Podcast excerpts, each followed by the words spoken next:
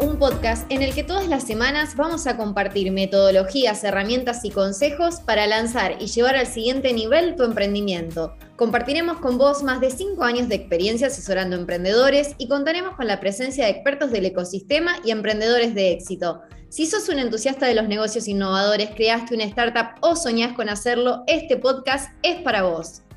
En el episodio de hoy vamos a estar conversando con Vanessa Pilati, Project Management Office de CITES, la incubadora de grupos Ancor Seguros, que acompaña el desarrollo de emprendimientos, pymes y cooperativas del país. Vanessa es licenciada en biodiversidad y doctora en ciencias biológicas y desde el 2018 es responsable de planificar y coordinar la gestión de los proyectos incubados y de buscar nuevos proyectos para sumar al portfolio de CITES aportando todo su conocimiento científico y experiencia académica. Así que quédate con nosotros para poder descubrir de qué se trata la propuesta que CITES puede ofrecerte. Quien les habla, Memi Sorcín, y me acompaña como siempre Luisina Gala Golosetti y nuestra invitada especial del día de hoy. Bienvenida a estar tupeando Vanessa. Hola Luisi, ¿cómo están? Hola Memi, hola, Vanessa. Buenas tardes, muchas gracias por la invitación y por darnos el espacio para, para poder contar lo que hacemos en CITES. Un gusto, un gusto que puedan sumarse y, compartir un poco todo lo que están haciendo y llevando a cabo, que ya estuvimos viendo en las redes que tienen de todo, acaban de cerrar una convocatoria, abrieron otra, así que estamos muy ansiosos de conocer todo lo que están haciendo. Antes de eso, ¿querés contarnos un poco de vos, Vanessa? ¿Dónde estás en este momento? Eh, bueno, yo para contarles, eh, soy nacida en Esperanza, Santa Fe, está a 40 kilómetros de la ciudad de capital, Santa Fe. Ah, estamos eh, cerquita. Estamos cerca. Eh, y bueno, hace siete años ya que vivo en Sunchales. Eh, por cuestiones de la vida caí acá. Sunchales queda a 150 kilómetros más o menos de, Santa Fe. Y, bueno, y hace ya de 2018, como vos bien decías, que estoy siendo parte del equipo de CITES. esa es un poco la, la idea donde estoy ahora actualmente. ¿Cómo, ¿Cómo fue que te sumaste a esta propuesta de CITES? Bueno, yo empecé estudiando licenciatura en biodiversidad en Santa Fe, después eh, hice el doctorado en ciencias biológicas en la Facultad de Ciencias Agrarias, y bueno, por cuestiones de la vida eh, me casé y bueno, mi marido me, trajo a Sunchales, y bueno, y buscando un poco eh, la idea de, de, seguir la parte de académica, investigación, eh, en Sunchales encontré que CITES era un lugar donde yo podía, digamos, explotar mi conocimiento. Y bueno, así fue que, bueno, entré y, empecé a, de a poquito a, interactuar con los chicos, un poco más en el área de administración. Eh, después empecé por la parte más de gestión de, proyectos y hoy estamos eh, trabajando con, el equipo en la búsqueda de, nuevos proyectos para sumar a nuestro portfolio de, de startups. ¿Querés contarnos un poco de qué se trata esta propuesta de CITES? Bueno, CITES, eh, como bien dijiste, es una empresa del grupo Sancor Seguros, eh, se creó en el 2013 y tiene como objetivo gestionar fondos eh, de capital emprendedor en estadio temprano para invertir o co-crear y co-crear y, digamos, y acelerar, incubar startups de base científica tecnológica que aborden necesidades de mercados globales. O un poco la, la idea como surge CITES es justamente poder, digamos, la, idea es poder, digamos, transferir todo el conocimiento y el desarrollo científico que se hace en las universidades y en los centros de investigación, poder generar empresas que tengan un que, que, apunten a mercados globales y, digamos, de esta manera eh, ayudar y a fomentar a que realmente el ecosistema empiece a crecer y que no quede solamente, digamos, en, publicaciones o, o, que quede dentro de la universidad o el centro de investigación, sino la idea es poder explotar todas esas capacidades que tenemos, no solo en Argentina, sino en los países limítrofes y en toda la región. Bien, ¿y qué los diferencia de, otros fondos que invierten también en tecnología y en estos desarrollos científicos?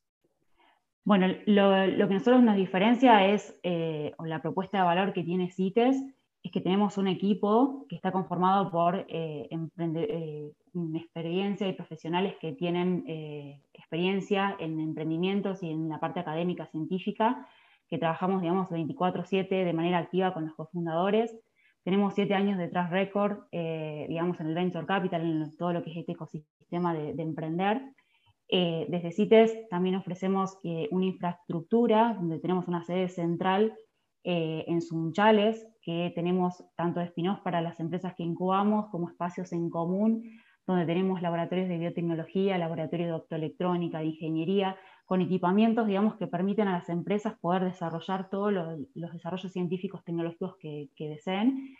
Y a su vez tenemos procesos bien definidos, porque bueno, a lo largo de todos estos años trabajados pudimos, eh, podemos, digamos, de manera óptima eh, poder hacer que los procesos sean mejores eh, encaminados, digamos.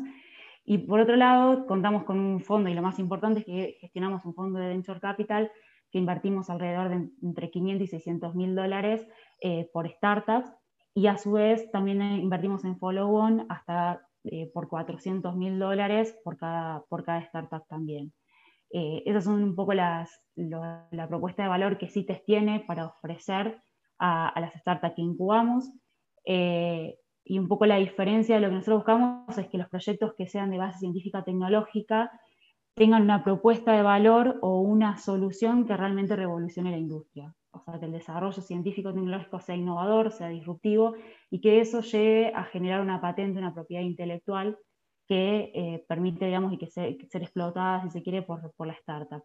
Muchos de los proyectos que, llegan a CITES o, emprendedores eh, o, digamos, grupos de investigación que, tienen desarrollos, por ahí generalmente tienen las patentes, entonces, lo que se hace es licenciar esas patentes a las universidades a los centros de investigación para que las empresas puedan hacer uso de las mismas tecnologías.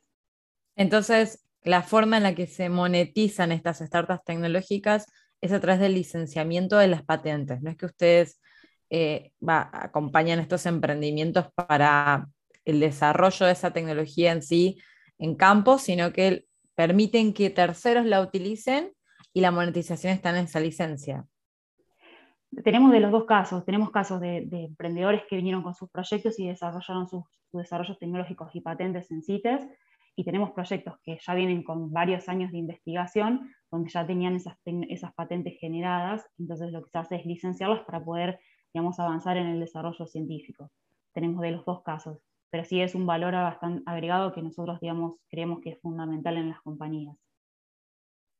Claro, especialmente por el eh, laboratorio que tienen súper equipado, porque cuando es necesario poner a prueba los conocimientos y las hipótesis que tienen estos, estos emprendedores, ya contar desde el vamos con toda esa tecnología que no debe ser barata es una ventaja competitiva muy, muy grande. La verdad que súper interesante. Y para ser un poquito más específico, estos emprendimientos científicos, qué, características deben tener o si tienen algunas verticales particulares en las cuales se enfocan. Bien, de, particularmente en CITES no tenemos eh, eh, verticales específicas, sino que tenemos proyectos y van a ver en nuestro portfolio que, son muy diversos, que van desde la biotecnología, la nanotecnología, la industria, lo que tiene que ver con el agro, lo que tiene que ver con la robótica, desarrollo de, de medicamentos, sí, de fármacos o de implantes médicos. O sea, la verdad que eh, desde CITES buscamos distintas verticales, no, tenemos, no somos exclusivos en, una, en particular. Los proyectos, como les decía, eh, que tienen que ser de base científica tecnológica, que tienen que resolver problemas globales, que la propuesta de valor tiene que ser disruptivo, que bueno, tiene que tener, digamos, apuntar a mercados, a mercados globales, eso sí. Esas son como las, las condiciones que nosotros buscamos. Lo que, lo que sí vemos es que muchos de los proyectos científicos o los desarrollos tecnológicos que se hacen en la, academia, está el potencial en sí, pero bueno, después hay que trabajarlos y ver realmente en, qué mercado se puede explotar de la mejor manera, o cuál es más beneficioso, o cuál es más conveniente eh, para aplicar todo ese desarrollo tecnológico. Que eso es un poco de nuestro trabajo y, digamos, el valor agregado que, que CITES genera, digamos, en los emprendedores o en las empresas que buscamos. Cuando hiciste esta enumeración de lo que esperan de estos emprendedores, no hablaste del estadio del proyecto. ¿En qué momento el emprendedor se acerca a CITES? Eh, cuando tiene una idea, cuando ya, tiene eh, ya realizó el descubrimiento, cuando está por hacer la patente. ¿Cuál es ese estadio al cual ustedes apuntan? ¿O en realidad en cualquier momento pueden postularse? En cualquier momento, en cualquier momento. Tenemos proyectos de, personas que han venido con una idea y, la están llevando a cabo. eh, tenemos proyectos que ya han venido con una idea ya más aplicada, con un prototipo un poco más avanzado. O sea, la verdad que eh, analizamos todos los proyectos que nos llegan y, en distintos estadios. Sí, tiene que ser una startup que, o un, em, emprendimiento que sea, digamos, early stage, que, esté, digamos, recién iniciando, no una empresa que ya tenga ventas o que, digamos, que, que por ahí está en un estadio más avanzado de comercialización. Siempre tiene que estar en un estadio de desarrollo temprano.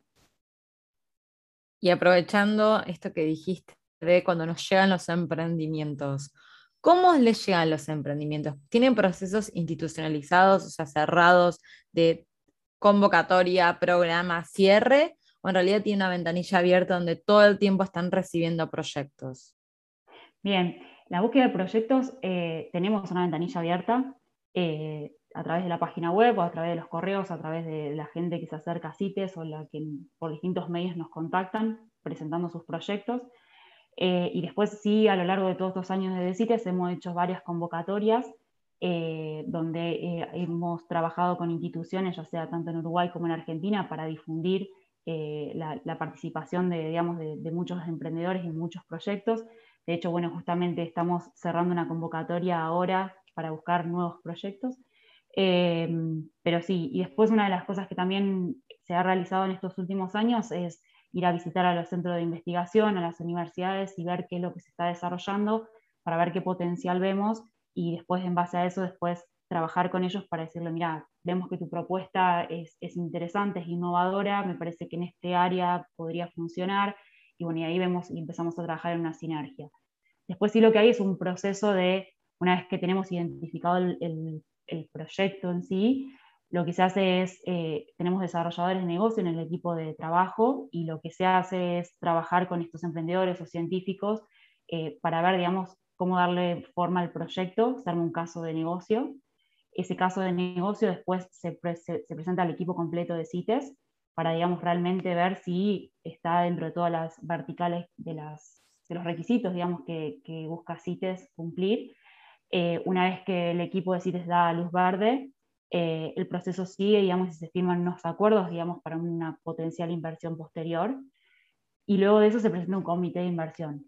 Eh, el comité de inversión que tenemos está formado por, parte, formado por inversores, por expert, miembros del ecosistema de Venture Capital, expertos en la industria, expertos en la, temática, digamos, y que todos ellos lo que van a hacer es evaluar o evalúan, digamos, cada proyecto que se presenta eh, y, lo que hacen es, eh, validar o, evaluar distintas cosas, ya sea como eh, criterios como por ejemplo el equipo de trabajo, los hitos a cumplir, el plan de trabajo, la parte digamos de, estudio de mercado, el impacto global, o sea, un montón de criterios que después a la larga el comité de inversión es el que decide si se invierte o no en ese proyecto.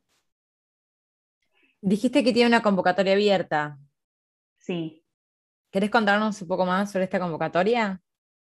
Sí, la convocatoria, si bien cierra ahora el, cierra mañana 22, eh, esta convocatoria básicamente era abierta a todos a que se presenten, eh, indistintamente de las verticales, indistintamente del estadio en que estén, eh, justamente para, ver si hay gente interesada que, quiera, digamos, sumarse a, nuestra aventura de, de, ser invertidos e incubados por CITES. Y bueno, estamos en ese proceso, todavía eh, estamos esperando a que, a cierre la convocatoria para, ver bien el tema de los, proyectos que se han presentado y bueno, y en base a eso después, si quedan proyectos seleccionados, trabajar con ellos para, justamente hacer este proceso. ¿Cómo realizan las inversiones? ¿Cuáles son los vehículos a través de los se instrumentan las inversiones? O sea, em, ¿invierten en sociedades argentinas o invierte en sociedades en, sociedades en el exterior? No, el, fondo, digamos, que nosotros gestionamos, que es el, el Fideicomisos Financieros de Capital Emprendedor CITES 1, eh, tiene, digamos, dentro de la tesis uno de los requerimientos es que las empresas y las, o las startups sean constituidas en Argentina y el dinero se invierte en Argentina. Eh, puede en algunos casos que se genere algún holding, digamos, eh, y que se pueda, digamos, invertir en el holding, pero, pero lo ideal es que eh, gran parte del capital sea eh, invertido en Argentina y sea, digamos, utilizado acá en este país. Bárbaro, y algo muy interesante que dijiste antes cuando hablaste de eh, los generadores de negocios, o sea, aquellas personas que tienen esta visión de negocio en un proyecto científico. Y a veces uno de los mayores desafíos en este tipo de emprendimientos es poder vincular al emprendedor científico tecnológico con una persona que tenga el foco un poco más puesto en los negocios. Ni hablar que siempre es mejor que el emprendedor científico tenga idea de, la parte más eh, comercial, pero siempre se está, se está en búsqueda de alguien que pueda complementar este emprendedor científico. ¿Cómo eh, llevan adelante este proceso? ¿Ustedes se reconocen este proceso como esta situación como una problemática a resolver y, le dan algún tipo de solución al emprendedor tecnológico? Sí, a ver, tenemos distintos casos de, empresas donde te puedo decir que, por ahí hay emprendedores que sí son los CEOs de las compañías y que, lideran las empresas de por sí. Hay muchas de las cuales los fundadores son investigadores y que realmente quieren seguir en la academia, entonces los que nosotros hacemos es una búsqueda de, un CEO, digamos, que, complemente esos equipos y el CEO, digamos, junto con otros advisors y otros eh, expertos en la temática, van conformando el equipo de trabajo que le, va, dando soporte y sostén a la, compañía en las distintas áreas o temáticas que, les va faltando. Obviamente que, como bien decís, Luisina, el investigador es, es muy específico en su área y entonces no sabe de todo y mucho menos del, mundo del emprendedurismo y lo que es gestionar una empresa. Entonces, eh, generalmente el CEO es el representante, digamos, que, lidera la empresa, mientras los investigadores avanzan con los desarrollos tecnológicos. Obviamente que, tienen participación activa en las empresas, pero eh, el CEO es el que, el que lidera. Nosotros desde CITES lo que, lo que los ayudamos desde el día cero, al, tanto a los emprendedores, a los CEOs como a los fundadores, es asesorarlos, digamos, estamos con ellos desde el día uno, ayudándoles a constituir la empresa, asesorarlos con los temas legales, impositivos, eh, contables, que obviamente por ahí muchos no tienen la experiencia de, lo que es llevar una sociedad adelante eh, o una empresa, entonces, bueno, nosotros estamos trabajando en conjunto y ese es un poco el, valor que nosotros creamos en, en las compañías que incubamos que tengan ese asesoramiento en sí. Claro, fundamental, pero y vinculado también con esto. ¿Cuáles son los principales miedos o peros que un, una, que un investigador que puede llevar años eh, trabajando en, algo específico y que ese algo puede realmente llevarse al mercado y ser un, muy buen negocio? ¿Cuáles son las objeciones que tiene en el momento de pasar del otro lado y ya convertir esa investigación en un negocio? Es un, es un desafío, yo creo que, muchos lo ven como un desafío, eh, muchos investigadores. Eh, por ahí nos ha pasado y nos ha tocado que, hay investigadores que tienen 20 años trabajando en una, una, tecnología y dice, a mí me gusta lo que hago y sé que lo que tengo es novedoso y sé que lo que tengo puede resolver un problema, pero no sé emprender. Eh, y, tengo toda la voluntad, pero no, pero por ahí por, porque son mayores o, o porque tienen otros otras prioridades en la vida. Entonces, desde ese lado, lo que nosotros hacemos es ayudarlos a armar el caso de negocio, a complementar los equipos, y ahí es donde el CEO, digamos, toma la posta de, llevar adelante la, empresa y tratar eh, de, asumir las responsabilidades que tienen que ver con esto de, llevar adelante la compañía y de buscar la forma de ver cómo esa transferencia, digamos, de tecnología se va a poder formar en algún un producto, un servicio que se pueda, digamos, comercializar de manera global. De todos modos, los desarrollos tecnológicos, eh, el periodo de incubación, digamos, en CITES son de dos años y, obviamente que la inversión que reciben es para cumplir ciertos hitos eh, y muchos de los proyectos que nosotros tenemos no llegan al mercado de manera rápida, eh, sino que, debido a las regulatorias, a los, permisos o al desarrollo tecnológico en sí y a las aprobaciones que requieren, los productos llegan al mercado después de cuatro, cinco, seis años. Entonces, es un periodo sumamente largo eh, de los cuales, digamos, nosotros tratamos de apoyar y, digamos, de, solventar a la, empresa para que, para que avance, digamos. Dos preguntas relacionadas con esto. ¿Cuáles son los, em, los tiempos de inversión del fondo? Porque si tardan seis años en salir al mercado, los fondos eh, de emprendimientos más tecnológicos basados en, TICs o em, software quizás se agotan en 10 años, o sea, invierten y, se, y tienen sus exits dentro de estos 10 años. ¿Ustedes cuánto tardan esos fondos en, en, lograr los exits? Porque si a los 6 años recién arrancaste a alargar al mercado, veo que esos tiempos se tienen que alargar un montón más. En realidad lo que pasa es el fondo nuestro tiene 10 años, eh, 10 años de vida, nosotros el fondo se aprobó, digamos, hace un, año, pero, digamos, ya teníamos capital de uno de los inversores más importantes de, ese fondo, donde ya teníamos eh, invertido 15 empresas ya invertidas a la fecha de hoy. Eh, la idea nuestra es invertir en esas compañías y estar acompañadas a lo largo de 5 o 6 años. Por más que la compañía siga, nosotros, digamos, nuestra participación se vende a, a otros inversores y nosotros ahí recuperamos el valor que corresponde al porcentaje de las acciones que, nos corresponden, digamos, el porcentaje de eso.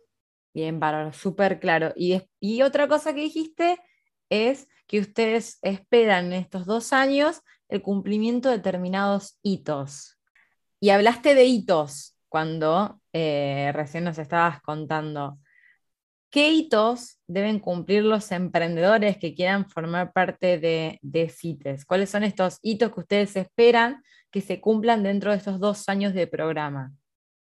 Bien, eh, desde que se aprueba el comité de inversión hasta que se le da la inversión, eh, que pasa un periodo de incubación alrededor promedio de dos años, eso va a depender, digamos, del desarrollo en el que llegue el proyecto y esos hitos tienen que estar obviamente que tiene que ser alcanzados en esos años con el dinero la inversión que nosotros realizamos, y esos hitos tienen que estar relacionados o que, tienen que cumplirse eh, y que tienen que depender de la temática para que, para que después, cuando se salga a buscar nuevas inversiones, sean los, los o sea, lo suficientemente atrayentes para que los nuevos inversores sigan eh, invirtiendo en estas compañías. Va a depender mucho, digamos, de los desarrollos de las empresas, de los desarrollos tecnológicos. Por ejemplo, no sé, en el caso de, alguna empresa de tener la regulatoria, o en algunas de tener el prototipo, en algunas de tener ventas, como en el agro, en otras, no sé, tener los ensayos preclínicos eh, en un desarrollo de un fármaco. O sea, los hitos se ponen dependiendo la temática, dependiendo el estadio en el que llega el proyecto y dependiendo, digamos, el objetivo que se debe cumplir para ser atractivo, el, para que el inversor, digamos, lo sienta como atractivo. Claro, es prepararlos Claro, es prepararlos para inversiones posteriores. Exacto. Y la parte, una de las partes más interesantes que queremos preguntarte es, ¿qué hacen los principales emprendimientos que han seleccionado? Porque justamente CITES y con su foco en emprendimientos tecnológicos y científicos, logra eh, invertir en emprendimientos que hacen cosas que para los que no estamos en las ciencias son de ciencia ficción, básicamente. Entonces, ¿querés contarnos alguno de los proyectos y qué están haciendo? Bien, bueno, les cuento, hasta el momento, como, dije antes, tenemos 15 startups. Eh, unas que les puedo contar es Eolo Pharma. Eolo Pharma, sus fundadores son investigadores de Uruguay, del Instituto Pasteur. Eh, Eolo Pharma desarrolló un fármaco eh, para tratar la obesidad y la diabetes tipo 2. Ellos hoy eh, están en, ya tienen todo lo que son los ensayos preclínicos ya aprobados, están los, toxicológicos y, bueno, y están próximos a, poder dar un paso siguiente para hacer la, fase 1. Eh, en el caso de lo que hablábamos recién de los proyectos que llevan mucho tiempo, el desarrollo de fármacos es un ejemplo donde tiene mucha regulatoria y muchos pasos que para llegar a, digamos, a la comercialización eh, requiere mucha inversión y mucho tiempo. Eh, después tenemos BioMind. BioMind, sus investigadores son de Bahía Blanca. Ellos desarrollaron biomarcadores digitales cognitivos, que traducido esto significa que ellos pueden identificar si una persona va a tener Alzheimer con 20 años de anticipación, con un test de lectura que solamente se hace en 20 minutos y que a través de sus estudios lograron que tiene una eficacia del 95% hoy en día para poder determinar si una persona tiene Alzheimer es a través de una punción en, la columna eh, y no es, una, invasivo, digamos, sino es, es, muy eficiente. Y la verdad que este, este dispositivo y este test, digamos, eh, eh, es súper eficiente y lo están probando en distintas partes del mundo. Eh, y no solamente tienen para Alzheimer, sino que tienen para autismo, para un montón de, esclerosis múltiples, todo lo que tiene que ver con la degeneración de las capacidades cognitivas. Después tenemos Nectras, que es una, empresa, es una empresa más relacionada al agro, que ellos lo que ofrecen es un sistema de control y monitoreo de plagas. Ellos desarrollaron trampas que se geoposicionan en los campos. Esas trampas lo que hacen es atraer insectos. Tienen toda una, una optoelectrónica que, que saca imágenes y que a través de un software van analizando cuándo hay hay presencia de insectos y cuando detecta un umbral les manda una alerta y eso, ellos mandan un dron que diseñaron ellos. Es un dron a combustión que tiene 4 metros de diámetro, eh, tiene una capacidad de 20 litros de, agroquímicos y una, autonomía de una hora y media. Eh, lo que esto hace que, sea súper eficiente, que sea mucho más eh, económico, más rentable y, bueno, y a, su vez esto lo que permite es una menor contaminación eh, menor exposición a las personas que se, que se, dedican a este tipo de trabajo y, bueno, y aumentar la producción notablemente. Después tenemos a Crinsurance. Crinsurance es una empresa que los emprendedores son de La Plata. Eh, ellos desarrollaron un producto para la criopreservación, eh, lo cual tienen de criopreservación de muestras biológicas eh, automatizadas.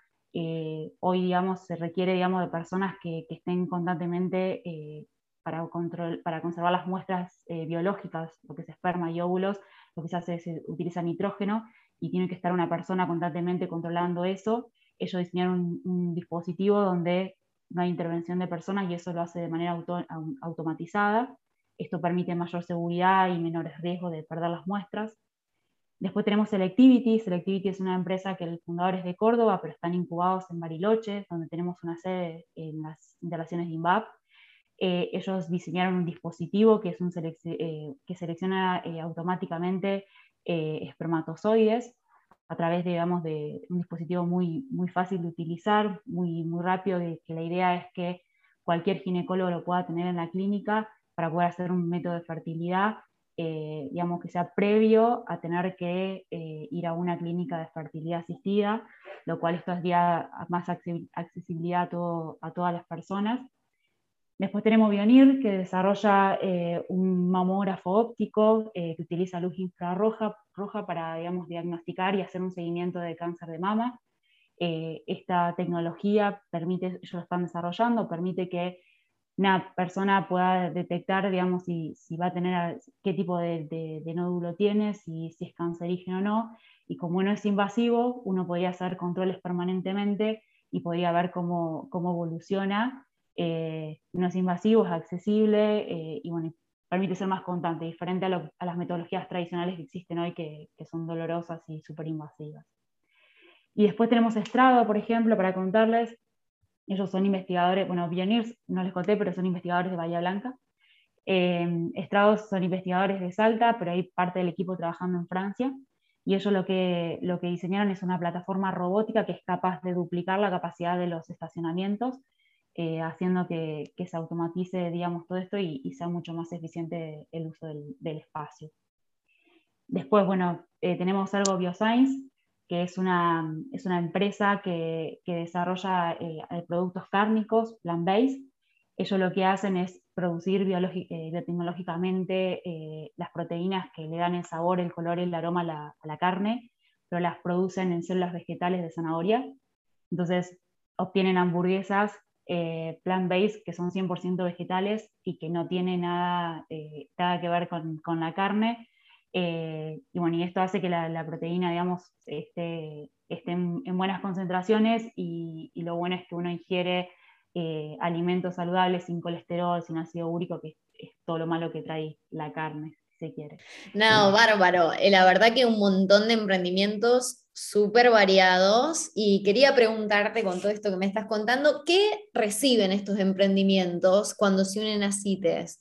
¿Cómo es el acompañamiento que ustedes hacen? ¿Qué es lo que les ofrecen a estos emprendimientos que seleccionan? Además ya de la inversión, por supuesto. Sí, bien. Bueno, un poco lo que le contaba en la propuesta de valor, esto de, estar con ellos desde, desde antes, que desde que el proyecto se empieza a gestar hasta ir al comité de inversión, hasta crear la empresa eh, y estamos en el acompañamiento continuo con ellos. Eh, desde la parte más administrativa, si se quiere, de CITES, los acompañamos en todo lo que es la, la parte contable, legal y, administrativa para que tengan, digamos, todo lo que es la, gobernanza y la parte de la, compañía que, que, siga, digamos, y esté correcto. Y por otro lado, tenemos los desarrolladores de negocio que no solamente trabajan en la primera instancia, sino que están con ellos trabajando en el día a día, acompañándolos en todo lo que tiene que ver con el desarrollo tecnológico, lo que tiene que ver con la parte regulatoria, la, la propiedad intelectual. O sea, están, básicamente estamos con ellos trabajando codo a codo y tratando de brindarles todas las facilidades, ya sea de espacios, de, como les comentaba anteriormente, acceso a, eh, expertos en cualquier parte del mundo, a instituciones, a, a centro de investigación que tenemos relacionamientos para que realicen ciertas, eh, ciertos ensayos o ciertas investigaciones, facilitando, digamos, esos contactos. Y después también los, los acompañamos en la parte más posterior, digamos, de, casi final, digamos, de la incubación, que tiene que ver con la búsqueda de, fondos los ayudamos a, preparar los decks, los introducimos con, inversores estratégicos o de venture capital, los acompañamos a, esas presentaciones, a esas negociaciones, los ayudamos a buscar nuevos fondos, porque obviamente nos interesa eh, que la compañía crezca, que la compañía pueda tener más, más fondos para poder avanzar con sus desarrollos tecnológicos. Es por eso que muchas de las veces cuando vemos que, que se cumplen los objetivos, si te redobla la apuesta en, en follow-on eh, para, digamos, no solamente como repostar en, el proyecto, sino también para, demostrar al resto de los inversores que, realmente creemos en, el potencial que tenemos y en lo que invertimos. En la enumeración que hiciste de proyectos, me llamó la atención de que la mayoría están, son eh, más biotecnológicos o están orientados a la salud, pero hubo uno que Em, era más de robótica y IoT, que es el de estacionamiento. ¿Dónde está la línea? ¿Cómo, cómo sabe un emprendedor si está dentro de lo que ustedes buscan o fuera? ¿Dónde está la línea entre lo científico, lo tecnológico y lo, y lo que ustedes ya no estarían financiando o acompañando? no sé si hay una línea de, que separe, digamos, las temáticas. Eh, se dio por casualidad, sí, eh, que se fueron presentando proyectos. Eh, bueno, hay uno que no conté, pero tenemos otro de, agro. y sí es verdad que hay muchos que tienen que ver con la parte de salud, pero bueno, estamos abiertos a, varias, a varias temáticas. O sea, la robótica nos interesa, la parte de ingeniería, de nanotecnología. no sé si respondo a tu pregunta. Sí, por supuesto, porque, o sea, lo que podemos excluir son proyectos 100% de software. Pero ya cuando ese software está embebido en, robótica, Internet de las Cosas, ya eso podemos encontrarlo, ya podríamos eh, postularlo a CITES. Exacto. Ahí está el límite. Cuando hay más un, más un desarrollo tecnológico. Exacto. Bien. ¿Y qué es, lo que, qué es lo más importante que toman en cuenta al momento de decidir si un proyecto entra o no a CITES?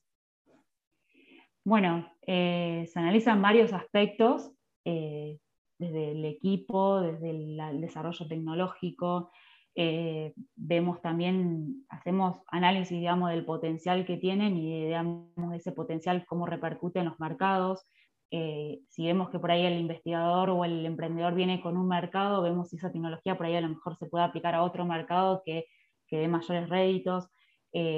Vemos varias cosas que tienen que ver con estas que te mencionaba anteriormente. Bien, bárbaro. O sea, es, es un combo. Sí. Y la realidad es que, bueno, los requisitos son, son altos. O sea, necesitamos que la propuesta sea innovadora, solucione un problema global pero ya, a diferencia quizás en otros lados, ya el equipo en cuanto a la complementariedad no es tan importante porque mientras que esté la pata científica, usted puede llegar a encontrar y salir a buscar la pata de negocios. Exacto. Sí, sí. generalmente las empresas em, tienen, digamos, su directorio y ese directorio está conformado por, eh, por fundadores y está, está conformado, digamos, por por, parte de CITES, por representantes de CITES, y, hay un tercer, digamos, eh, participante en el directorio que tiene que ver con un director independiente que tiene que ser un experto, digamos, en la temática. Finalmente ese experto en la temática que buscamos es, eh, es del exterior, que sabemos que es una eminencia, digamos, en, en, en expertise, el conocimiento del mercado, de la industria, esa tecnología. Entonces, eso sumado a todos los advisors y a todos los, expertos que se van sumando en, el grupo, hacen, digamos, de que la compañía empiece a ser global y que tenga una mirada global desde el día uno. Entonces, eh, los van acompañando en, todas las decisiones que ellos tienen que, tomar a lo largo de, la, vida de la, de la startup. Bien, y desde el punto de vista global, entonces, ¿cómo acceden a estos mercados? Volvemos a lo que dijiste antes, lo que se vende es la licencia, no saben a vender los productos. Eso es lo que quizás nos está quedando un poquito de dudas con los emprendimientos tecnológicos. Es, depende, depende, depende qué, depende qué tecnología. En el caso por ahí de las farmas, lo que se hace es por ahí licenciar el desarrollo tecnológico de un fármaco, porque obviamente una startup no se va a poner a producir eh, fármacos para comercializar.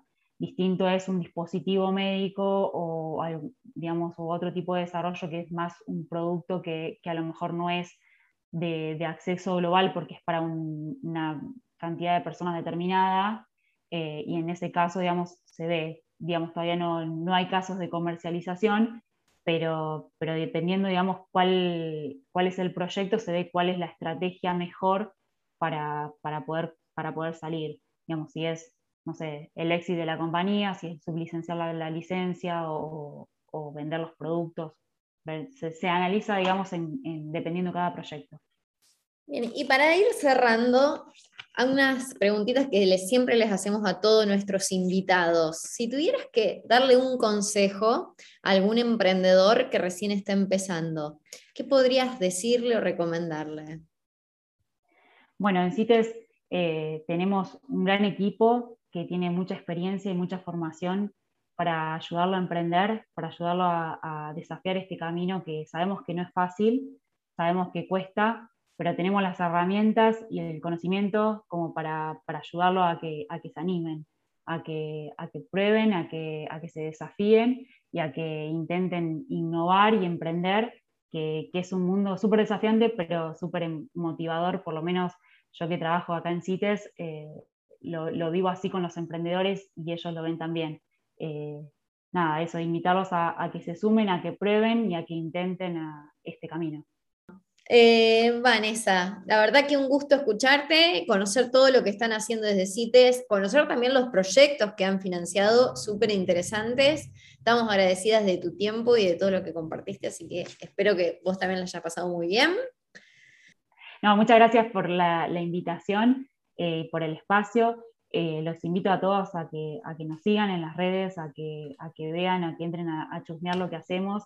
Eh, porque realmente empresas como CITES y como un montón de, incubadoras y aceleradoras que tenemos en Argentina eh, hacen que el país crezca y eso está bueno y tenemos que seguir replicando esto. Así que los, invito a, seguir y gracias chicas por la invitación. El gusto es nuestro.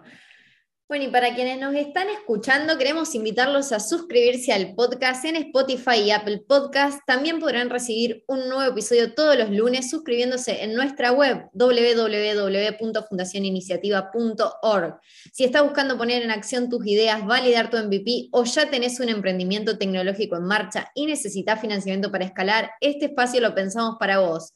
Por eso cada lunes te acercamos a los mejores especialistas y emprendedores del ecosistema para que te inspires, aprendas y que de esta manera puedas acercarte a tus objetivos. Si desean dejarnos sus consultas, dudas o temas, también pueden hacerlo en nuestras redes sociales. Estamos en Instagram y LinkedIn. Nos encuentran como Fundación Iniciativa. Y con esto nos despedimos. Muchas gracias por escucharnos. Los esperamos el próximo lunes. Que tengan una excelente semana. Chau, chau, chau, Juanes, chau, Luisín. Nos vemos, adiós. Adiós. Bueno, gracias.